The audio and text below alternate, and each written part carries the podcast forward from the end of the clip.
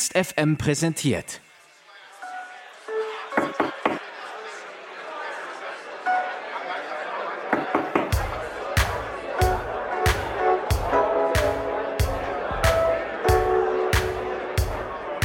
Frittierte Kartoffeln, Pommes rot-weiß und das am besten im Freibad. Na, wer sieht sich gerade an einer Frittenbude stehen? Und was würde jetzt perfekt dazu passen? Richtig, die Musik von Frittenbude. Wir haben die Jungs vor ihrem Auftritt in der Faust getroffen und mit ihnen über Sommerurlaub und die Entstehung ihrer fünf Alben geredet. Backstage. Also zu Beginn erstmal kurz zu eurer Bandgründung. Autofahren ist manchmal ganz schön langweilig, ne? Vor allem, wenn man kein Radio hat. Auf jeden Fall. Also es gab zwar ein Radio, aber was war kaputt? Wir hatten eine CD dabei, ne? Und der Rest hat nicht funktioniert. Und du hattest eine CD mit Beats dabei. Ich hatte eine CD mit Beats dabei. Ich, also ich weiß gar nicht, ob das Radio kaputt war. Das steht bei Wikipedia drin, oder? Ich bin mir da nicht so sicher. Aber auf jeden Fall sind wir da auf dieses Festival gefahren, Pfingst Open Air. Wann war das genau? 2006 war das. Und wir haben, Martin und ich haben eh schon immer gedacht, dass Jakob eigentlich nur seine eigenen Beats hören wollte und deswegen gesagt hat, Radio ist kaputt. So. Kann sein. Also jetzt hat er es gerade anscheinend bestätigt. Ähm, und dann hat es angefangen, dass die zwei oder wir alle drei darüber gesungen haben. Ich glaube, das war, das war so Beats wie Superschnitzelkönig, Hildegard, glaube ich, war dabei. Oder was ist nur mit dir passiert?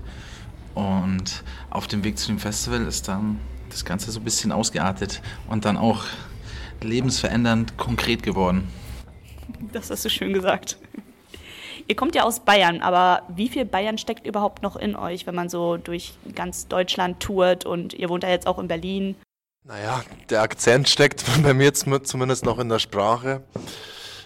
Man mag irgendwie das Essen noch gern. Also keine Ahnung, wie viel Bayern steckt in uns. In erster Linie sind wir Menschen, die in Bayern geboren wurden. Und wir besuchen immer wieder unsere Eltern natürlich. Und äh, schon auch schön da, aber uns hat es nach Berlin gezogen. Und. Ist ja. die halbe Wahrheit, oder? Strizi ist nicht mal in Bayern geboren, oder? Ja, ich bin nicht mal in Bayern geboren, so. Da merkt man schon wieder, warum ich auch äh, Lokalpatriotismus furchtbar finde, weil man schon wieder ausgegrenzt wird, so. Ähm, sogar bandintern geht das soweit. Die anderen grenzen dich also aus. War, war schlimm, oder? Nee, nee. War schlimm, nach Bayern zu ziehen als Kind, Ein bisschen schlimm war das auf jeden Fall, ja. Ähm, aber umziehen als Kind ist ja immer schlimm so. Aber wir, das Lustige ist ja, dass wir früher immer in Bayern Urlaub gemacht haben, bevor wir dorthin gezogen sind, so die Familie. Deswegen war das eigentlich, sind wir da hingezogen, weil wir sonst immer Urlaub machen. So wie andere halt, die ständig, was weiß ich, auf die Malediven fliegen und dann plötzlich auf die Malediven ziehen. Das war schon auch schön, dorthin zu ziehen, klar. Das ist ein schöner Vergleich, Bayern mit den Malediven. mhm. Auf jeden Fall. Ihr seid ja auch oder wart alle auch noch äh, solo aktiv. Was würdet ihr sagen, ist mehr euer Ding? Jetzt so als Band oder lieber alleine? Das kann man ähm, schwer miteinander vergleichen, weil beides so Sachen, so gute Seiten für sich hat und aber auch Sachen, die man dann vermisst. Wenn man jetzt alleine unterwegs ist, ist man halt alleine unterwegs. Und ich mag das schon auch ganz gern mit, mit diesem Riesentrupp Frittenbude unterwegs zu sein. Das sind dann, ich glaube dann so, im Schnitt sind wir dann doch immer so neun bis zehn Leute mit den ganzen Technikern und das ist schon ganz geil. Das ist auch Familie. Ähm, manchmal ist es cool, auch alleine irgendwo hinzufahren und nicht immer die anderen dabei zu haben, aber das ist ein ganz guter Ausgleich. Also, wenn man das eine Mal wieder ein bisschen satt hat, kann man das andere machen und so ist das eigentlich ganz gut. Ich sehe nickende Zustimmung. ja, ich habe mir jetzt natürlich zur Vorbereitung auf das Konzert nochmal eure bisherigen Alben angeschaut. Und dann schaut man so durch die Namen Nachtigall, Delfinarium, Katzengold, das Küken des Orion. Dass ihr tierlieb seid, haben wir jetzt verstanden. Aber wie kommt man dann auf den Albumnamen Rote Sonne? Ähm, das, da gibt es auch eine Stringenz. Also das erste Album war quasi ein Tier, die Nachtigall. Das zweite war das, äh, das Katzengold, also ein Stein, so ein Pseudo-Edelstein, der irgendwie nach einem Tier benannt ist. Das dritte war Delfinarium, das Gefängnis von einem Tier. Und das vierte Album, Küken des Orion, war quasi ein nach Stirn, das wir nach einem Küken benannt haben, weil wir, wir, uns versprochen oder verhört haben. Und Rote Sonne ist ja auch ein Gestirn, also ein Himmelskörper. Somit schließt sich da auch ein kleiner Kreis. Das hast du schön gesagt. Aber es war unbeabsichtigt. Also wir haben nicht gesagt, so, wir müssen jetzt hier nochmal irgendwie einen Planeten hier benennen. Nee, sowas nicht. Ja, irgendwann war es auch mal gut. Wir haben nach dem zweiten Album schon eigentlich vorgehabt, die, dem Album keinen Tiernamen mehr zu geben. Aber Delfinarium hat halt einfach super gepasst zu unserer damaligen Situation auch so. Wir waren, haben gerade aufgehört zu arbeiten und konnten irgendwie von Frittenbude leben. Und es war aber trotzdem halt auch, es ist halt nicht nur Spaß und alles ist schön, es ist natürlich auch unsere Arbeit. Und somit ist es unser eigenes Delfinarium, das wir uns selbst erschaffen haben, für das wir uns entschieden haben, aus dem wir halt auch nicht mehr raus können, weil wir es alles auf eine Karte gesetzt haben. Kein Plan B. Und auch kein Plan C. Eigentlich auch kein Plan A, aber wenn man ganz ehrlich ist. aber ich glaube schon, dass jetzt dieses Album Rote Sonne, ähm, dass wir uns dabei auch von ganz vielen solchen Sachen gelöst haben. Also von diesem ganzen äh, Druck oder diesen Erwartungen, die man auch an diese Musikindustrie hat, so darauf hatten wir jetzt nicht mehr so groß Bock so, sondern wollten einfach nur ein tolles Album machen, was wir abfeiern. So, das war in erster Linie so der Gedanke und ähm, saßen halt dann da immer in dem Studio, haben dann fast jeden Abend da den Sonnenuntergang gesehen. Und dann wurde du bist gesessen. Ja, genau. Ihr gelegen. nee, das, ähm, nee, gestanden natürlich. Ihr müsst stehen, das ist schon klar. Ich darf sitzen. Ich glaube schon, dass dann dieses neue Studio mit dem, mit dem Horizont, den wir da immer gesehen haben, auf jeden Fall den Sound auch verändert hat. Das ist so ein bisschen Sonic, weiß nicht, damit kann man auch wenig anfangen. Ja.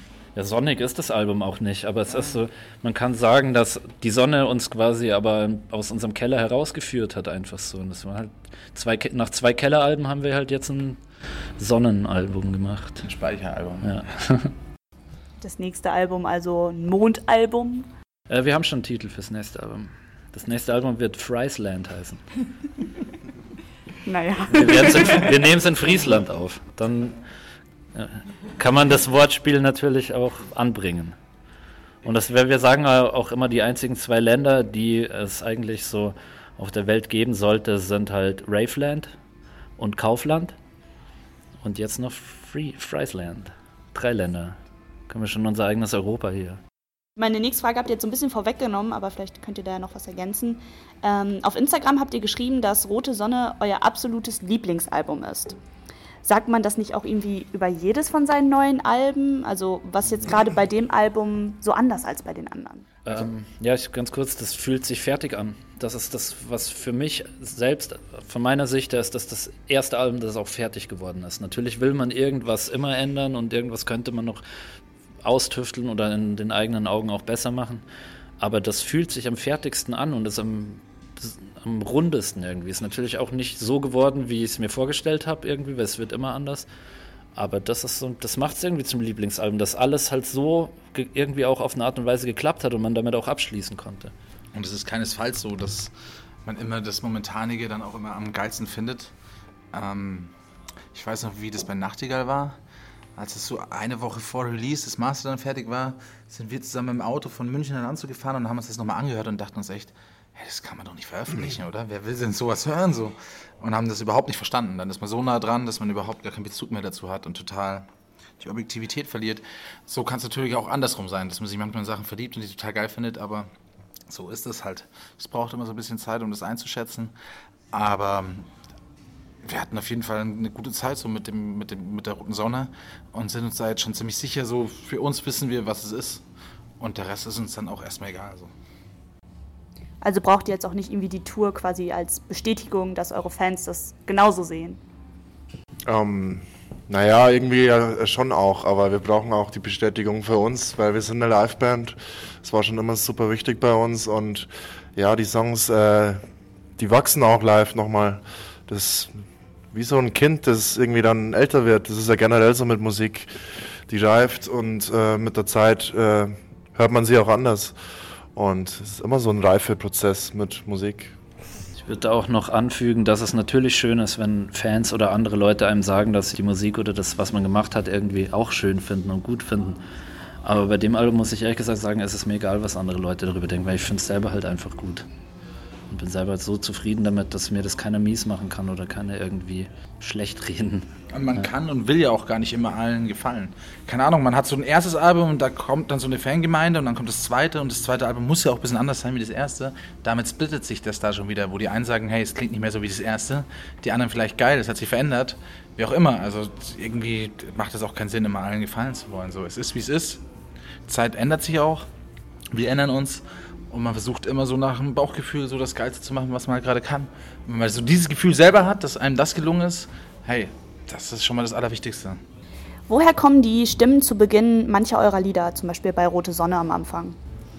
Ja, Rote Sonne ist mein Patenkind. Und ich hatte halt die Idee, weil wir haben auf jedem Album eigentlich ein Kind gehabt. Jakobs Sohn war auf dem Album, Jakobs Cousine war auf dem Album, mein kleiner Bruder, der ist mittlerweile 19. Auf jeden Fall wollten wir die Tradition auch so ein bisschen fortsetzen, dass eigentlich immer Kids aufs Album auch kamen. Und meine Schwester hat dann echt lange probiert, bis meine, mein Patenkind ist drei Jahre alt, die spricht kein Englisch. Das hat ein bisschen länger gedauert. Warum musste es denn gerade Englisch sein? Ja, sie hätte es auch auf Deutsch sagen können im Endeffekt, aber sie greift ja quasi das Fazit des Songs ein bisschen vor schon. Es ist quasi das Intro und dann fragen, war die Idee halt, vielleicht fragen sich Leute, was soll das da am Anfang? Und weil und es reimt, oder? Ja, und am Ende löst sie es dann auf halt, ja. Weil es auf Englisch besser reimt. Das stimmt. Einer eurer neuen Songs auf dem Album heißt ja auch Filmriss. Und da sagt ihr, das Leben ist ein Filmriss. Wann hattet ihr denn euren letzten Filmriss und warum ist euer Leben ein Filmriss? Ähm, das ist bezogen darauf, dass wir halt so viel unterwegs waren zusammen. Ich sag's ja eigentlich im Text auch schon, dass wir halt ständig irgendwo aufgetreten sind, dann zusammengepackt ins Auto, irgendwo anders hingefahren und du schläfst halt irgendwie ein und wachst irgendwo wieder auf und weißt manchmal auch gar nicht, wo bin ich denn jetzt gerade so. Und der letzte Filmriss war, da kann ich mich leider sehr gut dran erinnern. Das war, hatte ich, äh, war ich aus auf einer Party. Was ist genau passiert? Erzähl mal. Ich weiß es ja nicht. Es war halt so, ich stand auf, auf Toilette und wie kam ich hierher? Was ist passiert? Den Moment hatte ich nur einmal Ja. in meinem Leben, dass ich einfach mitten in diesem Dorf, wo Schreck hier ein Kumpel von uns wohnt, auf einmal so aufwach. Also, fuck. Wie als wäre man so in die Welt geworfen. Was mache ich denn jetzt hier? Dann hatte ich mich auch noch ausgesperrt, weil ich hatte gar nicht den Schlüssel und dann, ja shit. Dann ist mir irgendwann eingefallen, okay, ich habe halt viel getrunken und hatte dann an, angefangen, Schlaf zu wandeln. Bin dann im Schlaf aus dem Haus raus und bin dann draußen aufgewacht. So. Das war halt dann dieser Filmriss. Und, aber das ist ein scheiß Gefühl, wenn man auf einmal so, zack, du Ja. bist hier. Und dann so, Voll. shit. Meistens hat man den Filmriss ja, weil man irgendwie aufwacht, so morgens und kann sich an wenige Sachen des Abends erinnern. Aber dass es halt so richtig am Abend selbst schon passiert, das ist echt sehr außergewöhnlich. Ja. Selten. Also Ja. So gut Genau. gar nicht. Das Schlimme ist aber eigentlich, wenn man sich immer an alles erinnern kann. Ja, das ist ja. eigentlich noch viel schlimmer, weil dann hat man immer dieses, oh, du sitzt zu Hause und so, nee, ah, das habe ich wirklich gesagt. Und dann kommen so diese ganzen Sachen wieder so, oh nein, das habe ich wirklich Das gemacht. geht aber, glaube ich, dir wirklich oft so, oder? Ja, aber dir ging es doch da auch so. Ja, ja, das aber das, kennt Schlimme, jeder. Mann. das Schlimme war halt, dass ich wusste, dass ich Scheiße gebaut habe, aber ich wusste nicht mehr, was ich genau gemacht habe. Aber Also, oder vor allen Dingen, was ist ich ja- genau gesagt habe. Aber es war mir keiner von den Leuten, an die ich mich erinnern kann, war mir jetzt irgendwie großartig böse. Deswegen. Du darfst halt da nicht mehr hingehen. Ja. So. Ihr seid ja auch ähm, sehr politisch aktiv oder sprecht euch deutlich für eure Meinung aus auf jeden Fall. Aber warum wart ihr zum Beispiel nicht in Chemnitz bei dem Wir sind mehr Konzert? Ich war bei dem Wir sind mehr Konzert. Zwar nicht auf der Bühne, aber ich war dort und ich war auch eine Woche vorher auch schon dort. Wir Genau. haben da gerade unsere, unser Album fertig gemacht. Da war Man noch hat uns auch so- nicht gefragt, so wenn man uns gefragt hätte, wären wir dann natürlich aufgetreten. Genau. Das ist ganz klar. Es wäre aber auch schon auch, das ging ja super kurzfristig, soweit ich das überblicke jetzt so. Und wir waren gerade so dabei, dieses Album fertig zu machen, Rote Sonne. Es wäre auf jeden Fall mega schwer auch gewesen, jetzt so auf ein paar Tage sofort irgendwie das da überhaupt überspielen zu können. So. Das hätten wir schon hinbekommen, Ja, auf jeden ja, Fall. wahrscheinlich schon so, ja. Also wenn man uns das nächste Mal bei sowas fragt, sind wir natürlich am Start. Das ist ja auch wichtig, so.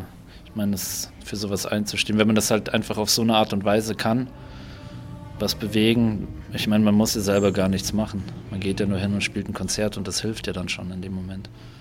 Eure Tour startet ja heute in Hannover. Warum ausgerechnet Hannover oder durftet ihr das gar nicht mitbestimmen? Das durften wir leider nicht mitbestimmen, aber wenn wir uns entscheiden hätten können, hätten wir uns natürlich auch für Hannover entschieden.